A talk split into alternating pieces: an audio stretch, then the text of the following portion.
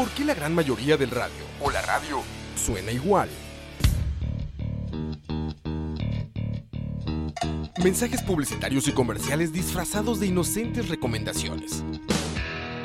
Invaden todo lo que vemos y escuchamos. Además de, por supuesto, compromisos con patrocinadores o intereses de terceros que censuran e impiden que cualquier información o mensaje pueda llegar intacto, puro y sin filtros. Al escucha. Muy pronto, una nueva alternativa a la radio. Solo escucha.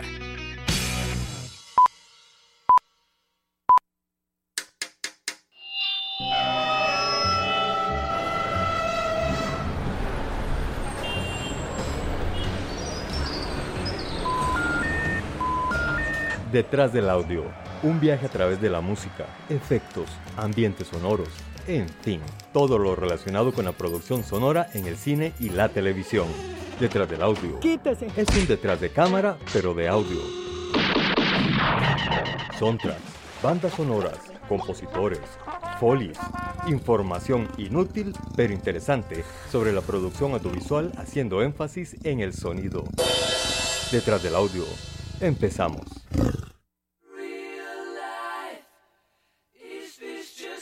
Just fantasy?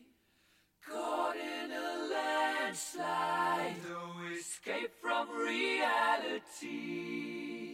Open your eyes, look up to the skies and see. I'm just a poor boy. I need no sympathy. Because I'm easy come, easy go. Little high, little low. Any way the wind blows doesn't really matter to Exacto. to me. No, que es que me hago ya, ya, ya. To me, Mama. Hoy como corista principal, O sea, soy- soy como bajo. Alejandro Salazar. Mama. Just kill me. Yo hoy como desafinado principal. Como Más como Elvis. Mama, just killed me. Oh, thank you very much. Bueno, buenas noches a todas las personas que están detrás de sus aparatos Detrás del audio. no como escuchándonos. Detrás del palo. Estamos detrás del palo, somos nosotros. La gente está detrás del audio.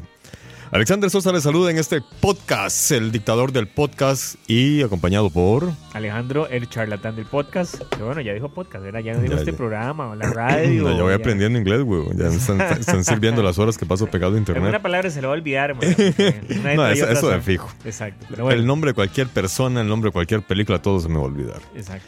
Bueno, hoy, eh, hoy vamos a hablar sobre películas que tengan que ver con músicos o biopics. A ver qué Ah, tal nos va con ese tema.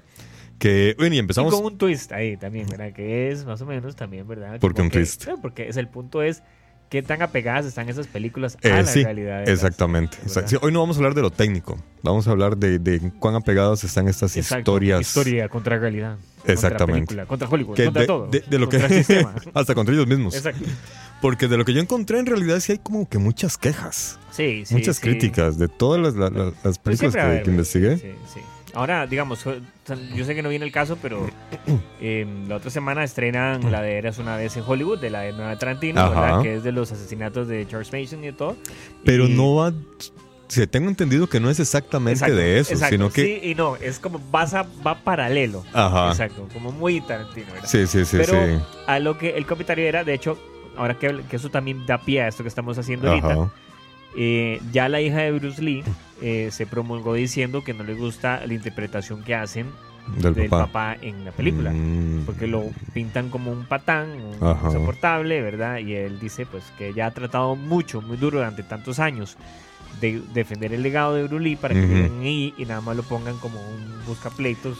Sí, sí, Pero- Ta- Tarantino mató a Hitler. Sí, él hace lo que sí, le- hacer lo quiera. creo que- sí, exacto. Tarantino mató a Hitler. Debe ser un sticker que hay en el carro. Tarantino, Tarantino hizo lo que nadie más pudo, matar a Hitler. Exactamente. Sí. O sea, imagínate cuánto, cuánto hubiera cambiado la historia si lo que Tarantino, si la historia, si, si la película histórica, entre comillas, de Tarantino fuera real. Se le dieron- sí, sí, sí. To- Todo, sería completamente diferente. Bueno, y también eso es algo que se labra Tarantino. Y bueno, no he visto esta película nueva, pero es El, el concepto es que va por ahí también. O sea, Ah, el- la versión de la historia es su versión. O sea, Sí, no, no vayamos a pensar que vamos a ir a ver los asesinatos de Charles. Manson, sino lo que Tarantino le hubiera gustado que hubiera pasado. que básicamente también es algo que pasa con Django Unchained. Con- ajá. Que él básicamente lo que hace es que le da el poder a un esclavo de vengarse de, ¿verdad? De los blancos. de esos blancos, ¿verdad? Exactamente. Que Y, es exactamente y que es un, blan- un blanco que le da el poder a un negro. Que Exacto. en aquella Exacto, época. Es una fantasía cumplida, ¿verdad? Exacto. Que es muy Tarantino. Sí, sí, en actualidad es difícil, ahora imagínate en, en Bueno, ya aquella le- época. Exacto. Ya, bueno, ya le estamos dando poder en, en- en el gobierno a mucha gente que no debería, así que vamos por ahí, ¿verdad? Digo, voy a dejarlo ahí porque ya terminó malas decisiones, pero sí, eso sí. Pero ya ya sí. tenemos 14 diputados que no deberían estar ahí. exacto. Y más. y más. Bueno, entonces, sigamos con nuestro tema. Vamos a hablar precisamente sobre este tipo de películas y como se podrán imaginar debido a la música que está de fondo, pues vamos a empezar con la famosa Bohemian Rhapsody que estuvo en cartelera el año, el año anterior y que de causó furor, enojo, emoción, frustración, causó de todo. Una película muy controversial. Para muchos fue un éxtasis. Algo bueno de esta película es que volvió a poner a, a esta gran banda en el pedestal, ¿verdad? Volvió a hacer que la gente... Música, Exactamente, ¿verdad? hizo que la gente, digamos que, que los que ya somos viejos y conocimos Queen, pues volviéramos a emocionarnos otra vez con la música de Queen y la gente Sí. joven conociera Queen Mm. y por fin una canción logró superar al reggaetón en las listas de popularidad. Exacto. Entonces digamos que por ahí Rhapsody Bohemia tiene su buen punto. Bueno, esta película tiene grandes eh, conflictos, empezando con la situación con el director, que empezó siendo Brian Singer y Sí. terminó Siendo de- otro. Dexter Fletcher. y, de- y Dexter Fletcher incluso no quiso que su nombre apareciera en los créditos. Eh, Brian. Singer, que es conocido por hacer una película buena y una mierda, una película buena y Sí. una mierda, Sí. de repente se- le, le dan este megaproyecto y a mi criterio la cagó. Pero algo interesante, porque vez otra polémica que tiene es exactamente cómo a Brian Singer, aún así, le dan una nominación para mejor dirección, ¿verdad?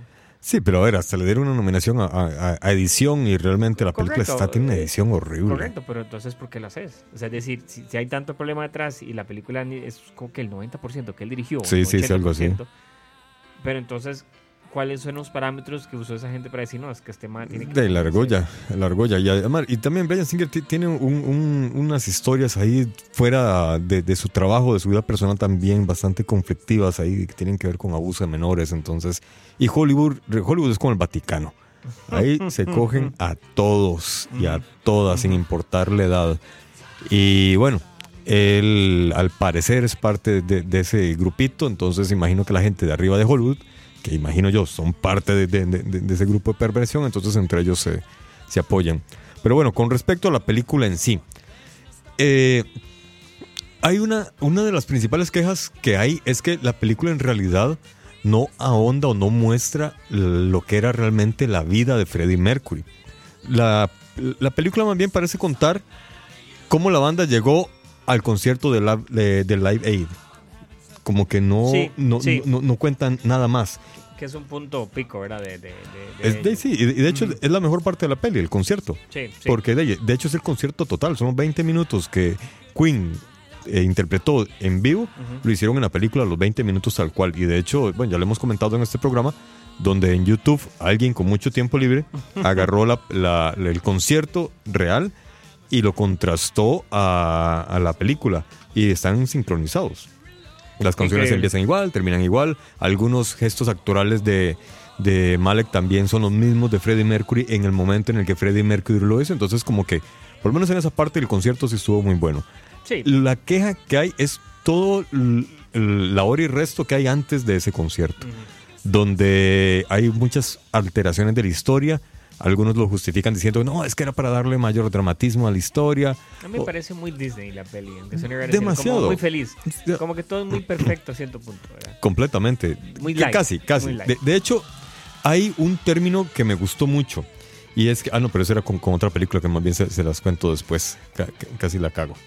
Eh, el- vale, vale. hay, hay- hay alteraciones en la historia. Por ejemplo, la- las cosas suavecitas de, de la historia real es que Freddie Mercury y la banda de Queen, que antes se llamaban Smile, se conocían desde mucho tiempo antes.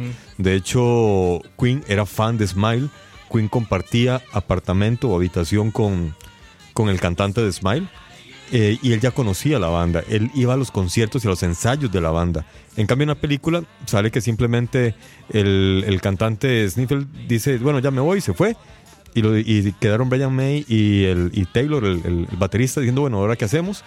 Un fulanillo por ahí iba Ahora, ¿quién podrá? Sí, algo así como, uy, ¿ahora quién podrá cantarnos? Y que un fulanillo por ahí iba caminando y dijo, ah, yo les puedo ayudar a cantar. Y Sí. no, en realidad no fue así. Ya se conocían, ya hubo una conversación previa, entonces ya se fundó la banda. Luego, el, el bajista, Deacon, no era parte de la banda desde el inicio.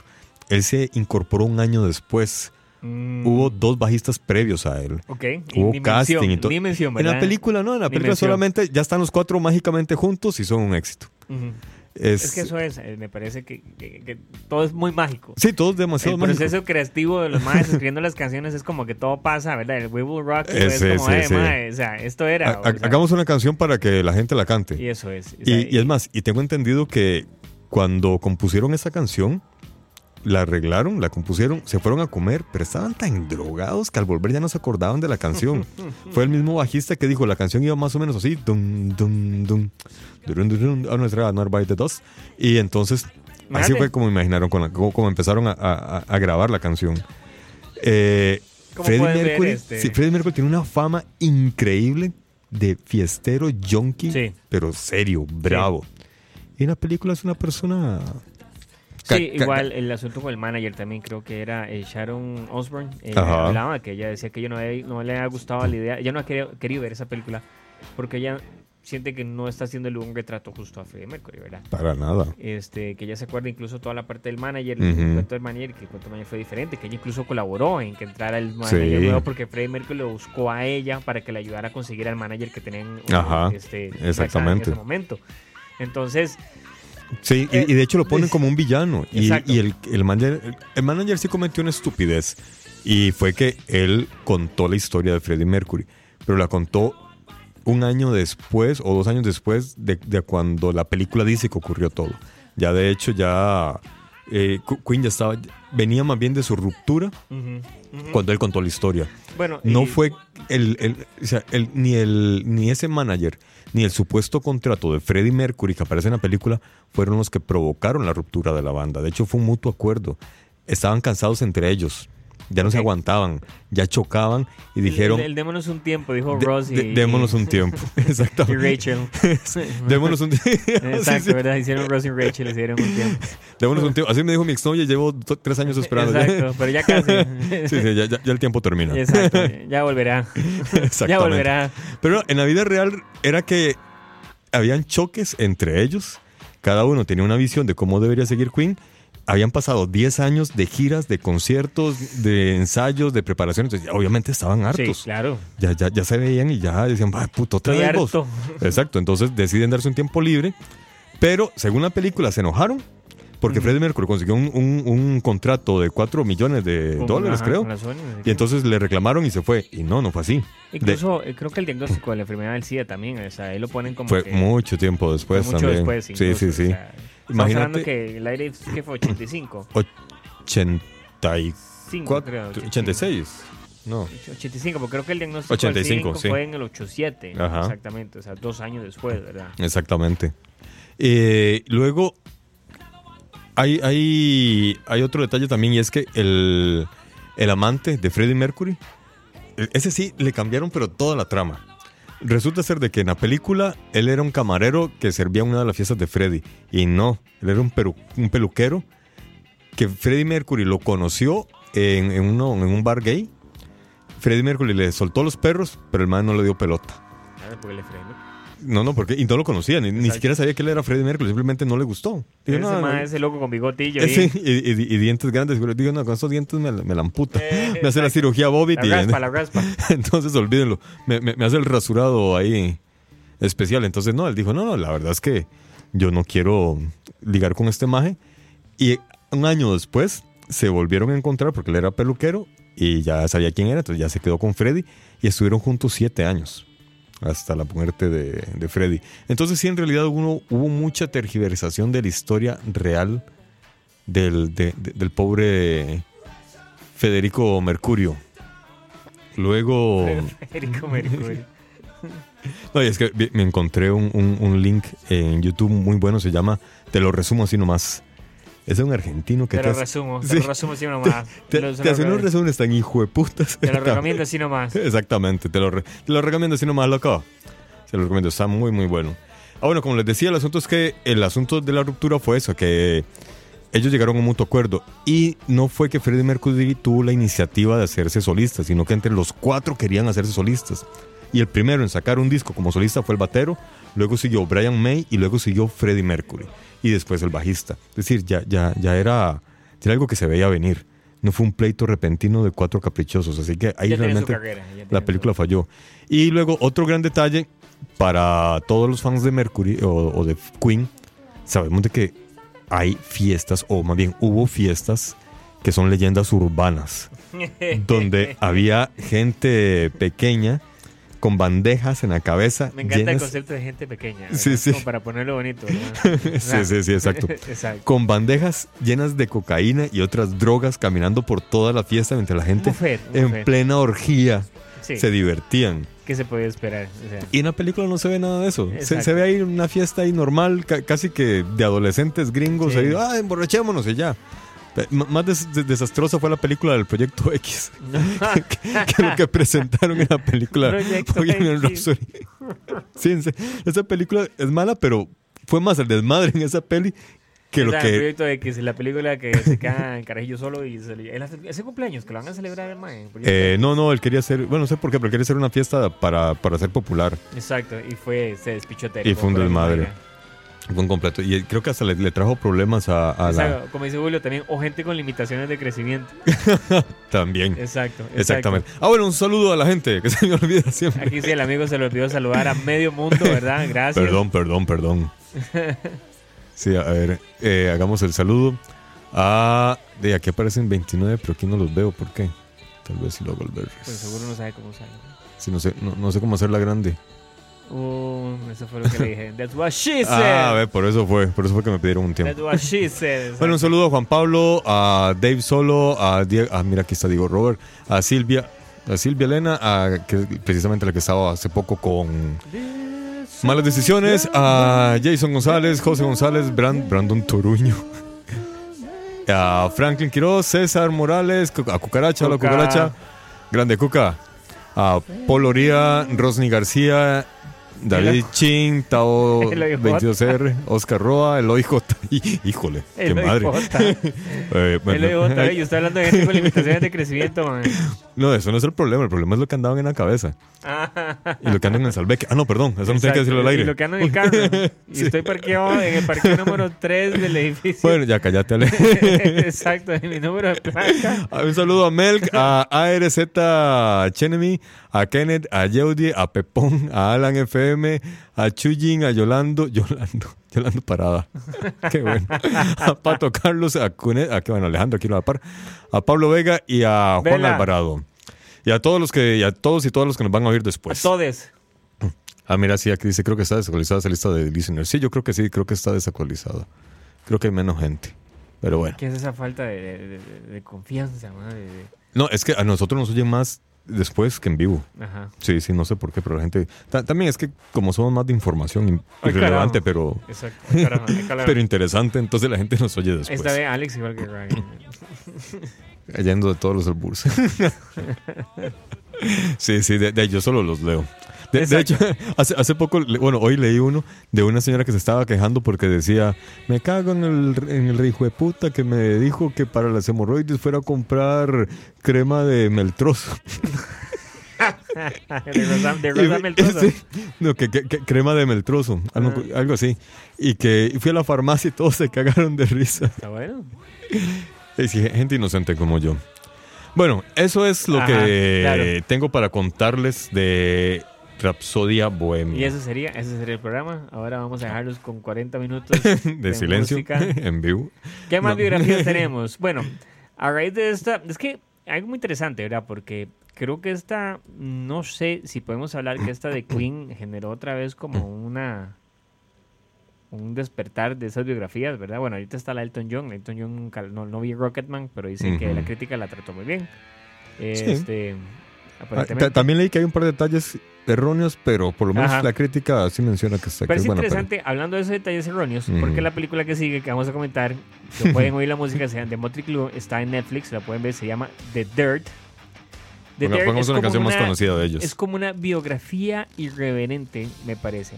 ¿Por qué digo que es una biografía irreverente? Porque me parece que ellos están conscientes de que es una película donde van a exagerar las cosas, entonces no se toman la película muy en serio, Ah. ¿verdad? Entonces, la película es una biografía, pero la, la voy a contar como me dé la gana, ¿verdad? Entonces ellos rompen la cuarta barrera, ellos, este, Ajá. ¿verdad? Pero está contada, basada en el libro de Está Dirt, contada en las anécdotas de ellos, exacto, de, pero la escribió el baterista, correcto. ¿verdad? Exacto. Y eso sería. no, no, exacto. Que es Dirt, las confesiones de un mundo de, de la más este, notoria banda de rock. Exactamente. Es como la más notoria banda de rock. Eso, de glam, tal Exacto. vez. Bueno, así se quieren llamar ellos, ¿verdad? Este, la película es dirigida por Jeff Tremaine Ajá. y es básicamente en los ochentas, ¿verdad? Mucha narración, mucho, Ujú. romper lo que les digo, la cuarta pared. Ajá. Este. Y la cual, o sea, de nuevo, la película tiene sus libertades creativas, ¿verdad? Obviamente, Ajá. ¿verdad? Este. Digamos, Nicky Six, el origen de Nicky Six es diferente, ¿verdad? Obviamente, pues, el, la infancia difícil, ¿verdad? De Frank Fernanda, como sería Nicky Six, ¿verdad? Ajá. este se la brinca bastante rápido, saltamos a la adolescencia, lo que te digo, es como ah, sí. no pasa mucho. Es que, eh, ¿cómo- ¿cómo les explico que esta película es? Wow, digamos, eh, eliminan mucho lo que es la, la historia con el primer manager, se Ajá. entra directamente cuando el grupo está formado, entonces... eh, además ellos en su primer año ellos tenían la maña de hacer muchos publicity stunts, ¿verdad? Que era para llamar la atención. Toda Claro. esa parte la ignoraron en la película Sí. y entramos de una ya cuando está la película formada, ¿verdad? La banda Este, formada. La, la banda, sí, la banda formada. Exacto. La banda, como dice usted, la banda formera. Exacto. Este, hay ciertas cosas, digamos, de los personajes que, pues, obviamente, no sé si es por un asunto de tiempo o no, pues se unen ciertos datos. Por ejemplo, el cantante principal, este, Neil, ¿verdad? Ajá. que ellos, este, hay dos cosas que le pasan a Neil en la vida que son muy importantes. Una que es cuando él sale de la banda y otra cuando muere, este, su hijo, ¿verdad? su hija de cuatro años. Ah, eso, no este- sale, eso no sale en la película.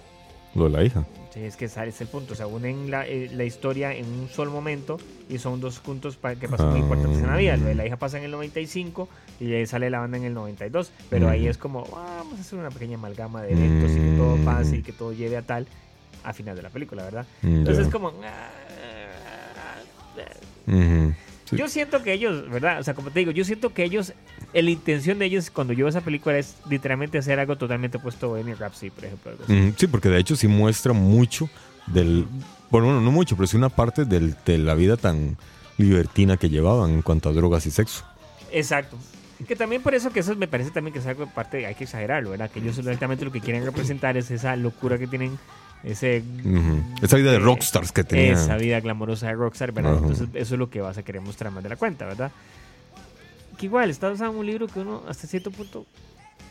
¿verdad? Es mi versión contra la de los demás, ¿verdad? Sí, sí, sí, sí, sí. Es- Pero ahora, no, no he leído nunca por ahí de que los demás miembros de la banda se quejen. Ni del libro ni de la película. Están como tranquilos. Es algo que se ha pasado con las demás películas que, que- de las cuales íbamos a hablar, que sí hubo mucha gente sí, es que eso es muy cierto. que- que ha hablado en Eso- eso contra es de las interesante. De películas. esta película en realidad no hay como que mucha gente que se haya promulgado al respecto, ¿verdad? No, no, para nada. Es cierto, eso sí. Ahora, yo, yo sí la recomiendo, a mí me gustó, me es entretuvo. divertida, o sea, es sí, lo que les digo, es divertida, es una película que se deja ver. Y, y menciona también, vi- viene la parte, eh, esa, esa leyenda urbana que existía de Ozzy Osbourne orinando el piso de una, eh, en, en una piscina y tomándose sus propios orines del piso. Sí, Eso también sale en la peli y eso es algo que imagino que muy poco director hubiera querido hacer. Imagino que es algo que una película hollywoodense no hubiera mostrado. Este imagino que por ser de Netflix, y Netflix sí tiene como la más libertad a los actores, a, los, Sí, a sus creado- creadores, entonces ahí sí, sí se ve esa escena que para muchos es chocante, asquerosa, pero hey, fue algo que pasó. Netflix Eh, tiene más libertad, exacto. Sí, ¿verdad? y dejó, y, y- o sea, es algo que pasó y ahí se vio. Y entonces ya, ya vemos cuán, cuán loco puede ser el mundo de estos drogadictos, porque Ozzy Osbourne pasaba drogado ¿Pasaba? 27 horas al día. Pasaba, Bueno, pasaba Iggy Pop. Iggy, Iggy Pop. Pop también. Ah, no, han hecho, no han hecho películas de Iggy Pop, ¿verdad? No, no, es cierto. Sería una fiesta es de- eterna. Bueno, de Ozzy, hay película de Ozzy. No, yo creo que tampoco. Eso sería vamos a investigar alguna, o, hay- o si está en proyecto en este momento una película de Ozzy. Sí, si, si alguien sabe si hay algún proyecto que refleje la vida de Ozzy Osbourne o de Iggy Pop, se los agradeceríamos. Este, bueno, pasamos entonces, pasamos a la siguiente banda, algo más Dale. de Motley Crue. Dale. Ok. Vean, ahora vamos a hablar eh, de, de esta, de la siguiente banda. Yo ni, si- ni siquiera sabía que existía la banda y mucho menos sabía que existía la película. Yo supe de, mira, no está, si es que es tan viejo esto. Híjole. Vean, esta es una. Para los, lo- los fiebres del, del rock, hay una banda que viene ahora, dentro de unos meses, a tocar aquí a Costa Rica. Que, bueno, son los Foo Fighters. Pero traen de teloneros a una banda que se llama Wizard. Wizard hizo una canción en homenaje a una banda cincuentera llamada Holy Body. No, ¿cómo es? Sí, Bo- Ah, Body Holly, al Body revés. Holly. Body Holly. Y, o sea, para buscarla en, en el tubo, porque no está aquí en, en Netflix. Esta es una banda, digamos que relativamente desconocida, porque es muy vieja. Duró muy poco tiempo, porque desgraciadamente su, su líder murió el día que murió el rock and roll. El mismo, para quienes han oído la canción Para bailar la bamba de Richie Valens, Richie Valens murió en un accidente de avioneta y en esa misma avioneta iba el cantante de esta banda Body Holly, quien al parecer fue una de- las personas más influyentes en el desarrollo del rock and roll. Eso es la importancia que tiene este cantante. Ay, mira, me metí en, en Google en lugar de, de el tubo. Vale, for. Mm, Sí, sí, sabe, aquí está, aquí está. No, es para que oigan la, la música de esta gente. Eh, vamos a ver, aquí, este. No se oye, No se oye, señores. sabe, sabe. Un poco un clásico lo que en los 60 que no se quiere oír. Entonces Si pongámosla no, si no, que, la, que la cante. sí, ya, ya, ya, ya se las tarareo. Exacto, tararía, lo más que vamos a el asunto es que ve- ve- vean cuán importante fue esta banda que incluso el- eh, la banda se llamaba este The Crickets, The Crickets, que son los saltamontes. Los Beatles, en homenaje a ellos, se hicieron llamar The Beatles. Ah. Imagínate, o sea, eso era una banda relativamente desconocida, pero que realmente tenía muchas cosas muy novedosas. Entre las cosas que más se resaltan son eh, los solos de guitarra de- del cantante eh, Body y el baterista, que al parecer era muy bueno improvisando y mezclando géneros mientras tocaba. Entonces, eso gustó mucho y comenzó a hacer que la banda tuviera mucho éxito. Fue tanto el éxito, como les digo, que incluso eh, los Beatles hicieron un homenaje a, esta banda por medio del nombre de su banda. Cuando murió, cuando ocurrió el, el fatídico accidente, llegaron cualquier cantidad de músicos. Elvis Presley, Elvis Presley mandó desde Alemania una carta de despedida. Imagínense, o sea, era un carajo realmente muy, muy importante. ¿Qué fue lo que pasó con esta película? Pues que al único que le gustó fue al director Bueno, y a los críticos. El director se llama Steve Rush. La película fue hecha en 1978. Ahora, ¿cuál es el rollo? Resulta ser de que, según cuenta la familia, la película no refleja para nada la verdadera historia. Dicen de que el, el- el hermano de- del cantante dice que en ningún momento vio a su hermano reflejado ahí.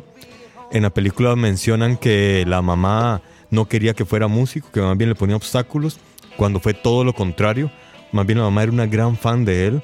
De ella y, el, y, el- y el- y- y su esposo iban a los conciertos de la banda porque querían ver a su hijo Es esa cumplir su sueño de ser famoso. Es esa necesidad de que tenés que ponerle un opuesto, un Sí, enemigo, ¿verdad? exactamente, Un- sí, sí. Una dificultad. Porque es, es parte de las leyes de un guion. Tienes Exacto, que ley de tener a tu, a tu protagonista y el antagonista. Ajá, y un aliado. Y un aliado. Y un aliado. Y ahí, en este caso ponen de antagonista a la mamá. Exacto. ¿Ves? Entonces, eh, y de, esto fue gran molestia para, para la familia Sí, total. es que es ser doloroso, ¿verdad? Es decir, pensar uno, de, pensemos, pensemos, ¿verdad? Que la mamá sí apoyó. Sí, Y que de pronto es una película donde te tratan como una basura después de todo lo que has hecho para que tu hijo sea lo que es. exactamente. Ahora, otra de las cosas buenas que tuvo la, la persona, como tal, la persona real, el body, es que él derribó el estereotipo del, del frontman que era galán y seductor. ¿Por qué? Porque resulta ser que Body más bien era una persona normal y con anteojos de... Con anteojos, sí, era un nerd, con anteojos de culo de botella. Pero era, era buen músico. En la película, físicamente se ve una persona normal con anteojos, pero como que no ahondan Exacto. en no- ese no rasgo de la persona. Exactamente. afearlo. Sí, sí, no, no, no Exacto. quisieron afearlo. Y en realidad, es más, se parece, uh, la, la cara se le parece a la de Egon, el de los cazafantasmas.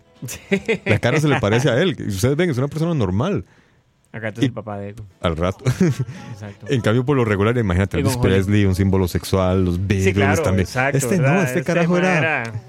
Qué eh, bonito canta. Sí, exactamente. Este, luego, hasta cambiaron nombres de algunos miembros de la banda. Porque resulta ser de que un par de miembros de la banda ya había vendido los derechos de, de- de cada uno de su propia historia a una, a una lindo, casa ¿no? ahí X. Y entonces a la hora de hacer la película tuvieron que cambiar los nombres. Luego desdibujaron, desdibujaron completamente al, al productor Norman, Norman Petty, que no sé si tendrá relación con, con... ¿Cómo se llama Petty? Betty la fea. No, no, Petty.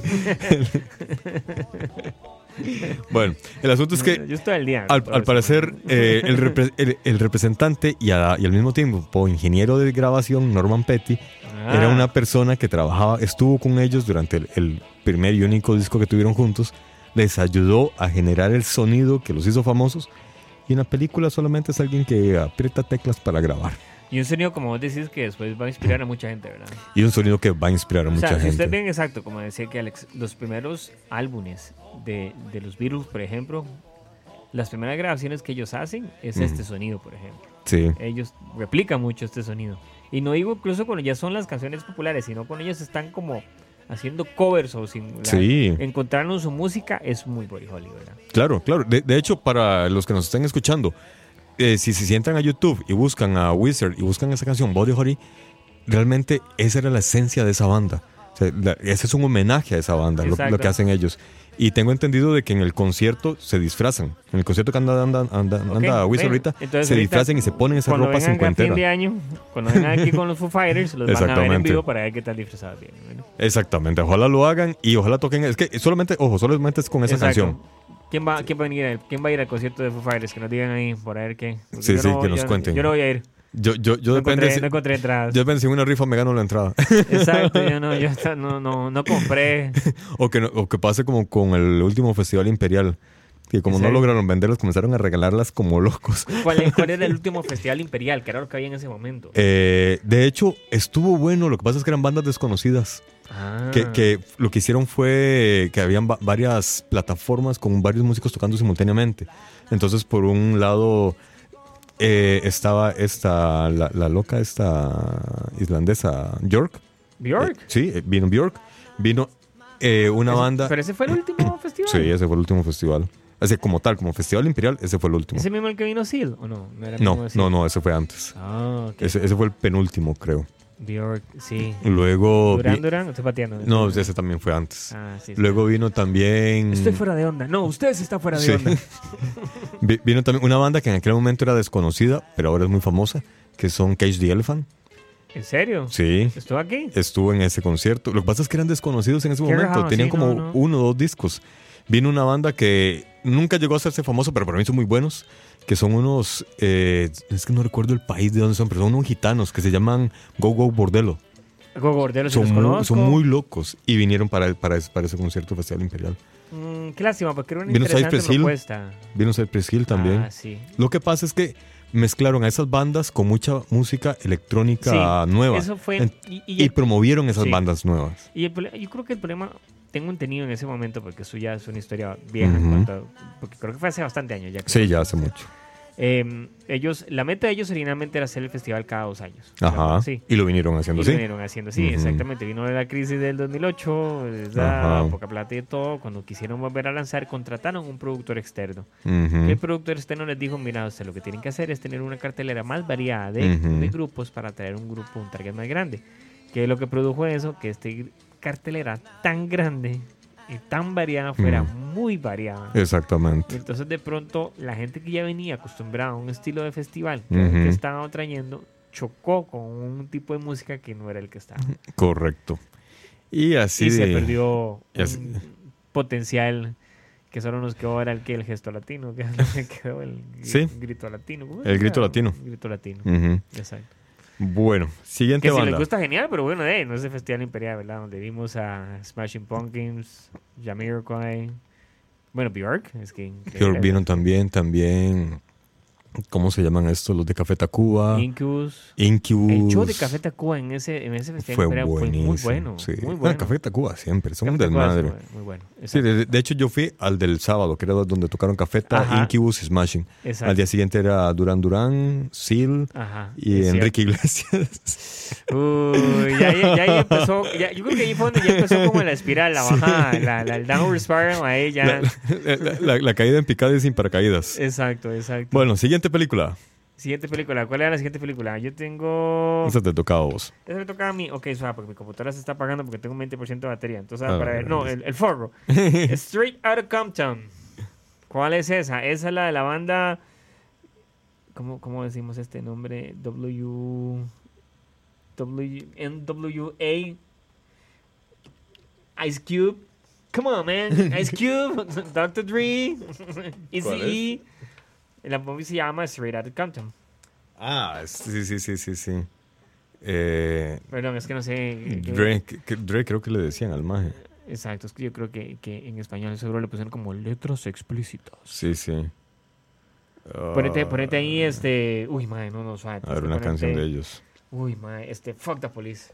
Fuck the police. Fuck the police, que obviamente ya entenderán, es una canción que tiene sentido, ¿verdad? Ellos estaban hablando de una banda que se forma en Oakland, que utiliza sus canciones en cierta forma para quega- quejarse y cagarse de un sistema que los está oprimiendo, entre ellos la policía.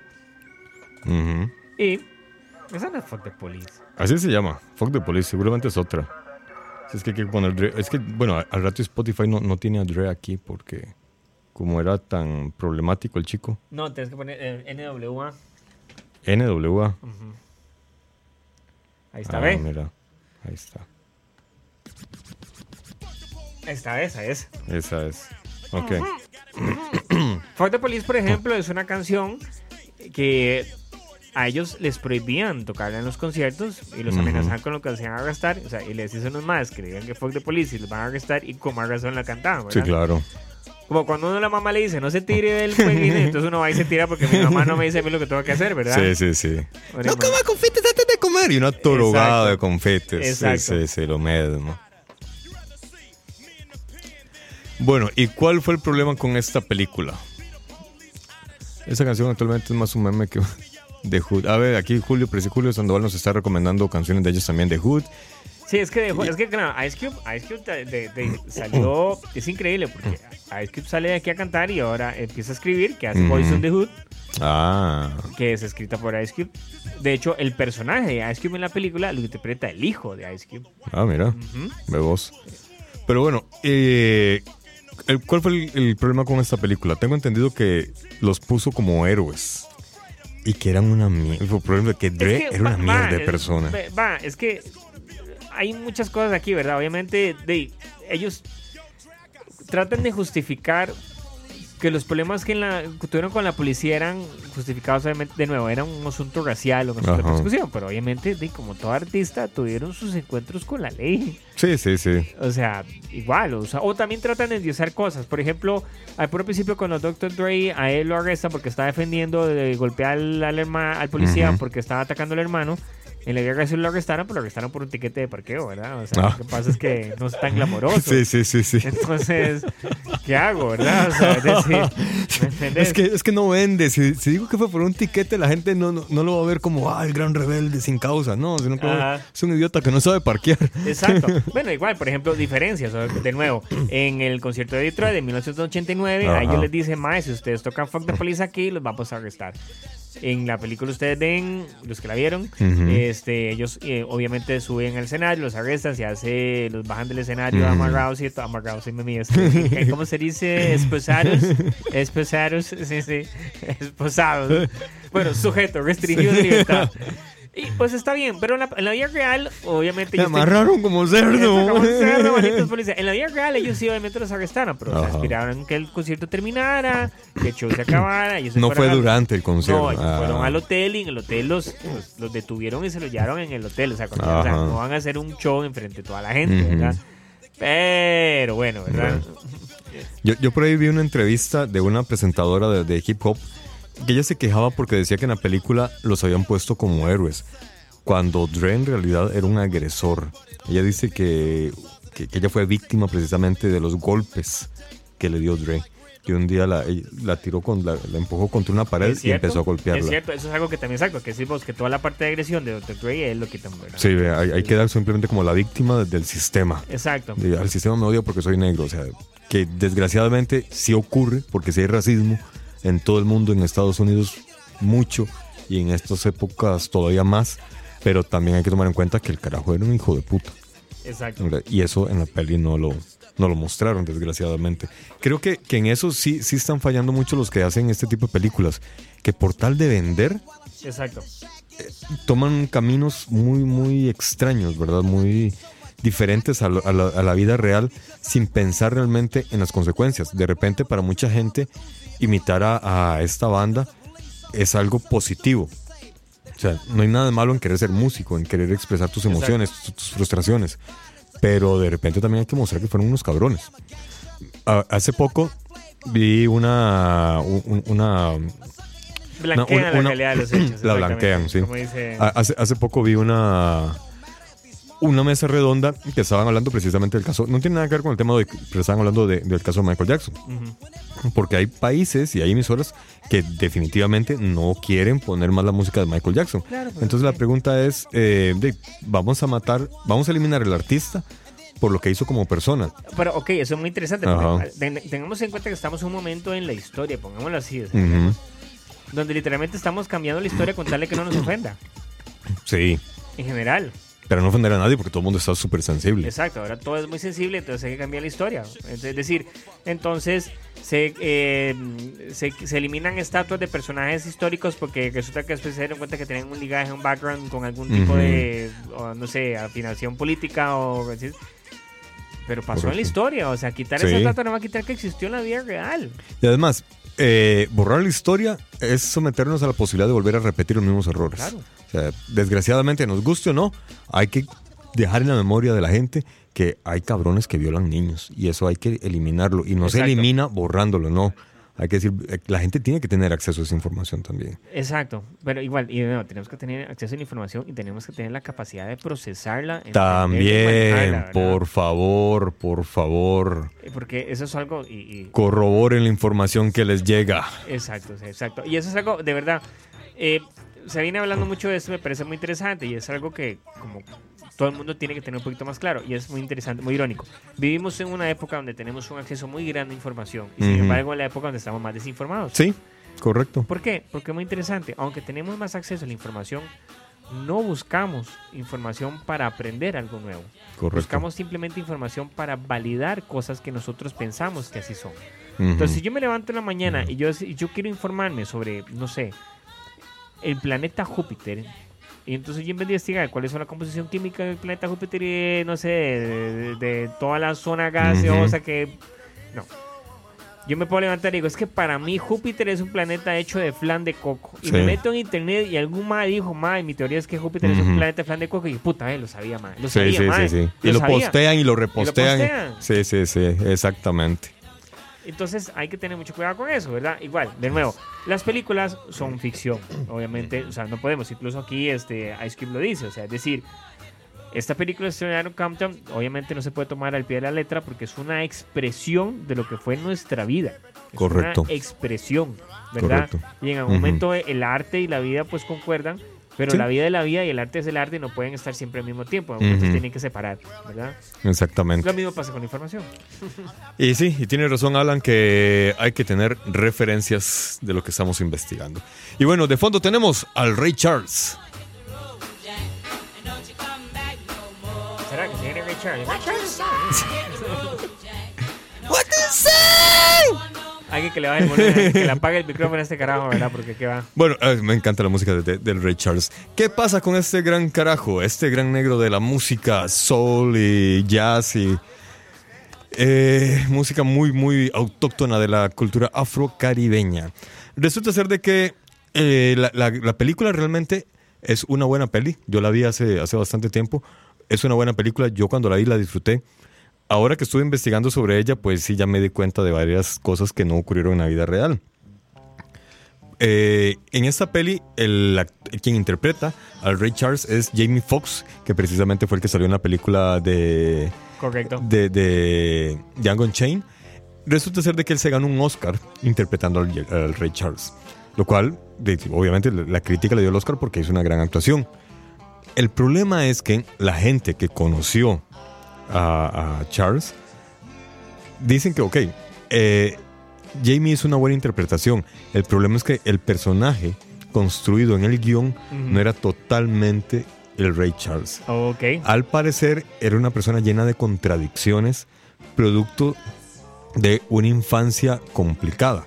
O sea, tomemos en cuenta que fue alguien, un niño que a los 5 años perdió la vista, que se le muere la mamá, El hermanito. se le muere el hermano y él se achaca la culpa. Eh, el papá tenía varias esposas. O sea, re- realmente la vida y negro en Estados Unidos en los 70s, 80s. O sea, realmente tenía todas para cagarse.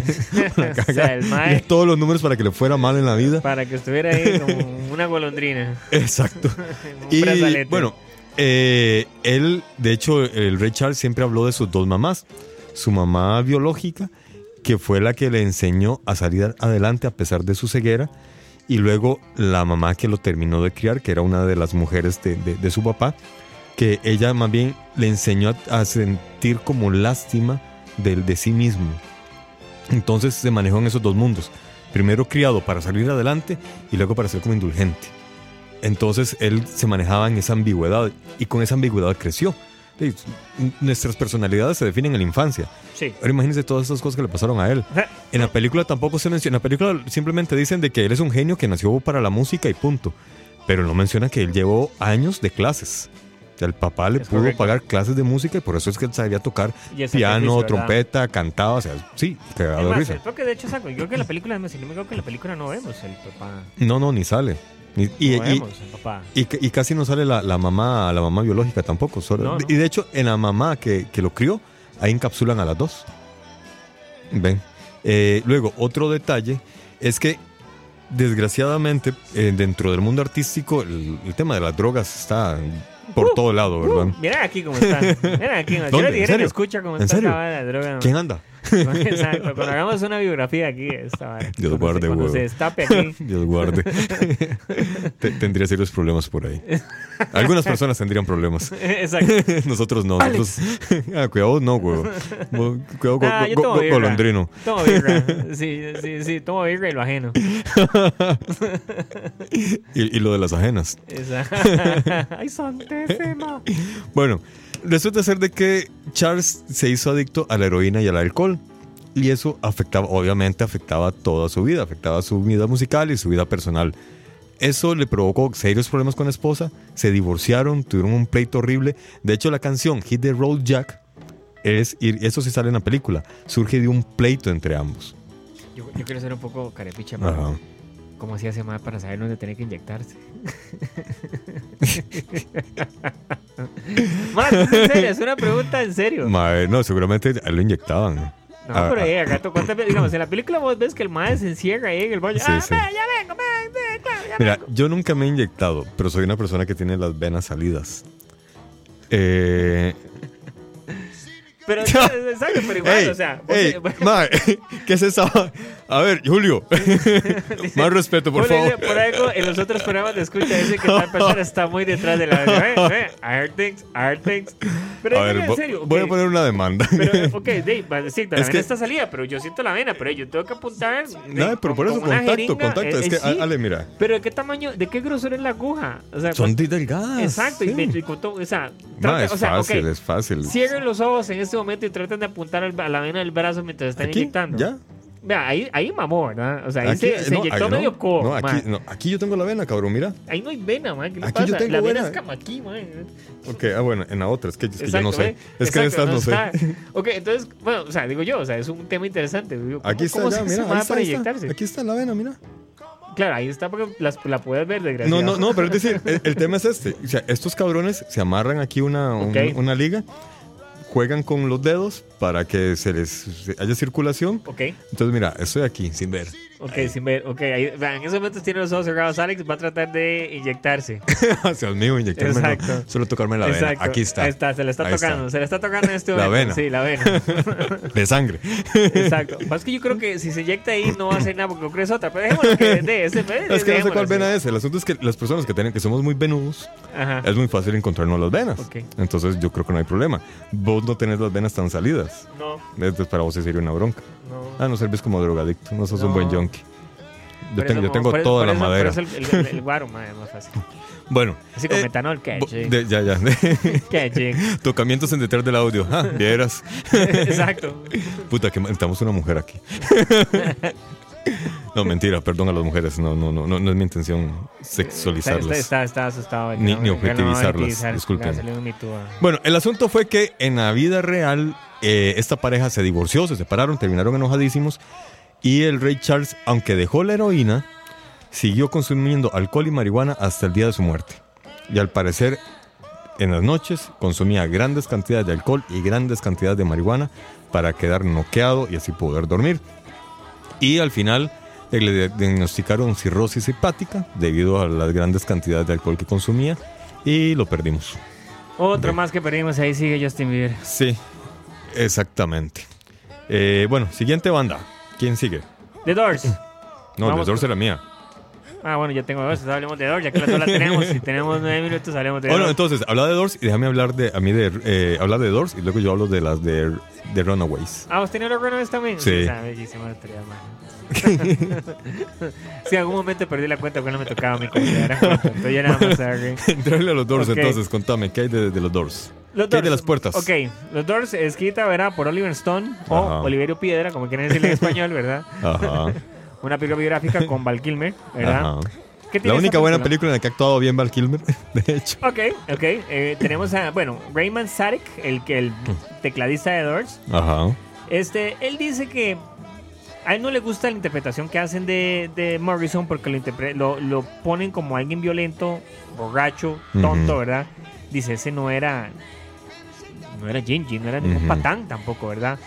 Que ignora mucho todo el proceso creativo y artístico que tenía eh, The Doors, ¿verdad? En ese momento. Este, dice, es un intento interesante, pero al final de cuentas es bastante sensacionalista. Y a ellos es algo que no les gusta, ¿verdad? De nuevo él dice, o sea, fa- falla en capturar la esencia artística. Este, y no entienden el, el idealismo de, la, de, de The Doors, Ujú. ¿verdad? Es como que eran idealistas y que era una búsqueda en los 60 por libertad- eh, la libertad y la hermandad, ¿verdad? Correcto. Pero que el filme o la película no se basa en eso, sino que más se enfoca en la locura y el caos, ¿verdad? Y en crear a Jim Morrison como un agente de esa destrucción, ¿verdad? Sí, Entonces sí. eso es lo que a él le choca mucho, ¿verdad? Esa. Correcto. Sí, eh, esta era la película que de hecho que yo te comentaba, que era todo lo contrario a Bohemian Rhapsody. Porque en Bohemian más bien ponen a Freddy como una persona muy tranquila, muy ecuánime, muy la, la, la, la, la, la, la, ca- ca- casi que un caballero de la corte inglesa. Sí, Exacto. exactamente, que solamente tomaba el té. El té. Y en cambio en este es todo lo contrario. Bien ponen a Jim Morrison como un junkie, Exacto, alocado, exacto. que no tenía ni conciencia de lo que estaba haciendo. De hecho, hay una escena en la película donde están en el, en, en- en el programa de Ed Sullivan, que antes del, del programa le dicen a, a- a Jim Morrison o a la banda entera que en la película Light My Fire, cuando diga higher, que no diga higher, porque, madre, no, es que tema de drogas, no. y que los de la banda dijeron, sí, está bien, no vamos a decir hire, vamos a decir fire. Pero eh, en la película, ojo, aquí hay que hacer la diferencia. En la película, y, y de hecho yo, yo, vi la, yo vi la peli en apreciación de cine, yo me acuerdo. Imagínate hace un montón. La verdad es que en la película, más bien Jim Morrison grita higher y lo grita varias veces y se emociona como para exaltar al público y llevarle la contraria a los del programa. Y no. En la vida real, si bien es cierto, Jim Morrison sí cantó, la, sí dijo la palabra higher, al parecer lo dijo en el tono normal. En el tono normal que- en la que la cantaba siempre. Cuando le preguntaron a él que por qué, él dijo, es que se me olvidó. Estaba tan nervioso por cantar en vivo en televisión que se me olvidó. Entonces, más bien, no fue ese boom explosivo de rebeldía, más bien fue todo lo No era ese contrario. caos, exacto. Eh, no era ese caos. Exacto, sí, entonces aquí tecladista, dice exactamente eso, ¿verdad? Que Jim es un borracho hedonista y que la película es una forma de mostrar una tragedia, es una tragedia griega que muestra cómo la fama la consumió, ¿verdad? Y que no vemos exactamente eso, que Jim Morrison era un personaje muy inteligente, ¿verdad? Una persona muy creativa y que creía en la libertad y en cuestionar a las autoridades, ¿verdad? Y aunque, si bien es cierto, bueno, en, en esa época el uso de drogas era bastante amplio. Y Jim Morrison era una persona que consumía drogas. ¿Qué? No sabías. Pero no en la forma tan irresponsable como se menciona en la película. Porque Jim Morrison, aunque obviamente no, no, no lo conocí, pero por lo que he leído, sí realmente era una persona que buscaba cierta espiritualidad, que era una persona muy creativa, centrada, que consumía drogas, es cierto, pero eso no, no, no quitaba que fuera una persona que usara bastante su cerebro. Eh, sí consumió, bueno, marihuana, alcohol, peyote. eh, bueno, andu- se casó con una periodista y los casó una bruja. Y todo eso en la, en la película como que, que es ese lado humano, poético, bueno. sabio de, de Jim Morrison fue completamente mutilado para hacer una película muy controversial y que vendiera. Y, Oliver Stone. y no vendió. Oliver Stone. Gastaron 32 mil dólares y solamente recaudaron 34 mil. Realmente a la peli le fue muy mal en recaudación. Millones. Millones, obviamente. Ah. Sí, sí, sí, 32 mil millones de dólares y solamente recaudaron 34 mil millones de dólares. 34 millones de Eh, sí, perdón, 34 mil millones de loco. El asunto es que solo hubo una diferencia de 2 mil millones de dólares. Después de que se inyectó, eh, desde, que, desde que virtualmente se inyectó la vena, ya no sabe qué hablar. man. hacer estas cosas aquí detrás del audio, loco? Parece, parece los números del chaval. otro. Sí, el Chapulín Colorado nos ha robado 34 mil millones de dólares. Yo lo Bueno, defenderé. El asunto es que les fue como el orto. Entonces, Oliver Stone, a pesar de que es un director que a mí me gusta mucho su cine, en esta película, que en su momento me gustó, pero al darme cuenta ahora, todo lo que cambió la historia, pues realmente ya la peli me desencantó. O sea, pero es una buena pregunta. Si a ustedes una película les gusta así cuando la ven y después por alguna razón, y no tiene que ser una película biográfica, sino en general, encuentran que la verdad era diferente, ¿eso le quita gusto a la película? ¿O ustedes separan la verdad de la ficción? Buenísima Sí, pregunta, porque volvemos al tema de Tarantino, que mató a Hitler, Exacto. que se pasó la historia por el culo, se limpió, pero es una gran película. Y también tiene que ver con la siguiente banda que vamos a mencionar, Dale. The Runaways. Eh, bueno, vamos a poner algo de, de Cherry ellos. Bomb, Cherry Bomb. Vamos a ver si está Cherry Bomb en Cherry Spotify. Bomb. Ah, mira si está. Bueno, les recuerdo que estamos en Spotify, en Ay, pero se acordó de decirlo, Facebook. ay, puedo ves. creerlo. Y tenemos muchos programas aquí en, en Sí, sí, sí. Estamos en un montón de redes sociales. Ya se cagó en todo, ¿verdad? Yo también y ya se cagó en todo, más, resumido, así. Ahí va, ahí va. Exacto, exacto. Bueno, The Runaways. ¿Quiénes son The Runaways? Resulta ser de que era una banda que yo tampoco conocía. ¿A John Jett? No, a ella sí. Ah, A ella sí. A ella como ella, como Joan Jett. Pero no sabía que ella, era, que ella fue parte de una banda llamada The Runaways, que fue la primera banda de solo chicas en los 70s. Y hicieron esta película en honor a ellas, basados en la novela de la cantante. La novela de la cantante se llama Las memorias de una, de una fugitiva o em, A Memory of a Runaway. Resulta ser de que eh, cambiaron muchas cosas en, en esta película. Una de ellas fue el papel del productor, que de hecho el productor dijo algo que tiene que ver con lo que vos estabas mencionando anteriormente. Michael Shannon, actor- actorazo. Michael Shannon, si no saben que Michael Shannon es el general Zod en Man of Steel. Ah, mira, eso no La película sabía. es dirigida por Flores Sigimondi, que Flores Sigimondi Ajá. es una maravillosa directora de, de videoclips. De videoclips, Sí, de hecho, se hizo famosa dirigiendo videoclips. eh, Manson, Beautiful People. Ajá, imagínate, o sea, una, una señora súper talentosa, ella dirigió esta película. Resulta ser de que, de acuerdo a- al, al productor, a Kim Foley, él dijo así literalmente, toda película necesita un villano y yo era el, el- el personaje perfecto para ello. Claro. Si, la, la cuestión es si la película es buena o no. La película como tal sí es buena, A mí me gustó. esa pero película. no es, A mí me gustó la película. pero no es una película histórica. No. no, no. Dice que para nada, que, No, no, no, no. Que, que la historia que está contada en la película no es realmente lo que pasó. Que más bien fue él quien prácticamente fundó la banda. Que primeramente llegaron Joan Jett y la baterista a, a buscar patrocinio, apoyo. A él le gustó la propuesta de ella, se dijo, pues ustedes necesitan más gente. Y solamente mujeres. Él fue el de la Ok, idea. de la fu- clara. Exactamente. Él decía, solo hay bandas de hombres. Ustedes pueden ser una banda de mujeres. Entonces, él las contactó con las demás y así fundaron la banda. Al parecer en la película esto no sale. Al parecer todo fue iniciativa de ellos. Sí, ellas, sí, cuando usted en la película ustedes ven, ellos llegan a un lugar y él, como que él las ve en un grupillo y les gusta, Ah, pero, pero ellas están armadas, digamos así. Y sí, lo que hace él es jalar a, a la cantante, Ajá. pero es más, todo el proceso de este Cherry Bomb que estamos, de la canción que estamos oyendo, es- sale en la película igual, ese, ese momento de iluminación donde vamos Ajá. a crear Cherry Bomb, ¿verdad? Pero eh, es, es una buena película, exacto, Ajá. pero Pero no, o sea, no- no- te- pero no es te- histórica. le tenés cariño. Entonces, si la quieren ver, creo que los que tienen HBO, en la aplicación de HBO está, la pueden ver ahí, en HBO Ah, ¿en Go, serio? ahí está, la pueden ver ahí, se llama The Runways. y los que no la pueden buscar en varias plataformas. En esas plataformas que no estoy autorizado para decir. Exactamente. Y bueno, la siguiente banda, ¿cuál será? No, estas son todas, ¿verdad? Sí, ya tenemos- una hora, ya tenemos Sí, mira, híjole, qué rápido se nos fue el día, el día, la, la hora. Exacto. Y bueno, eso es lo que averiguamos precisamente y escúchala en la página web. Bueno. eso, eh, Julio, escúchala de la página web. Es que, es, que, es que Alex iba también. En un momento dijo, no, ya no quiero más, profe. Vos como- me interrumpiste. Como, como el carajillo que está haciendo algo bonito, el, el chiquillo, y entonces todo el mundo lo graba y entonces ya no quiero ver nada y lo tira, hace un berrinche, así está. Así es. No, no quiero Bueno. nada. No. Bueno, entonces ya nos vamos. Cállate, Ve, ya se Alejandro. va. Ya, ya ya, se va. ya, cállate, Ya Alejandro, te voy a cagarme. Lo que haríamos aquí toda la vida, escuchando maravillosos. Sí, no, ya, lo que pasa es que hay que irse, hombre, hay que ir a comer y hacer otras actividades de seres humanos.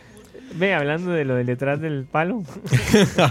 Bueno, entonces, para, para que Alejandro se quede tranquilo, estamos en Facebook, estamos en Escucha Live, estamos en Spotify, estamos en Instagram, estamos. ¿En dónde más estamos? Estamos en, no sé, En en fie- en fiestas infantiles, en eventos de fin No, de no. año, en villancicos, en cualquier cosa que nos ocupe vamos a estar. Transmisiones en vivo, los toros, ahí vamos a estar. A la puta. escucha a estar en las corridas de toros de del Zapote. Exacto, exacto, exacto.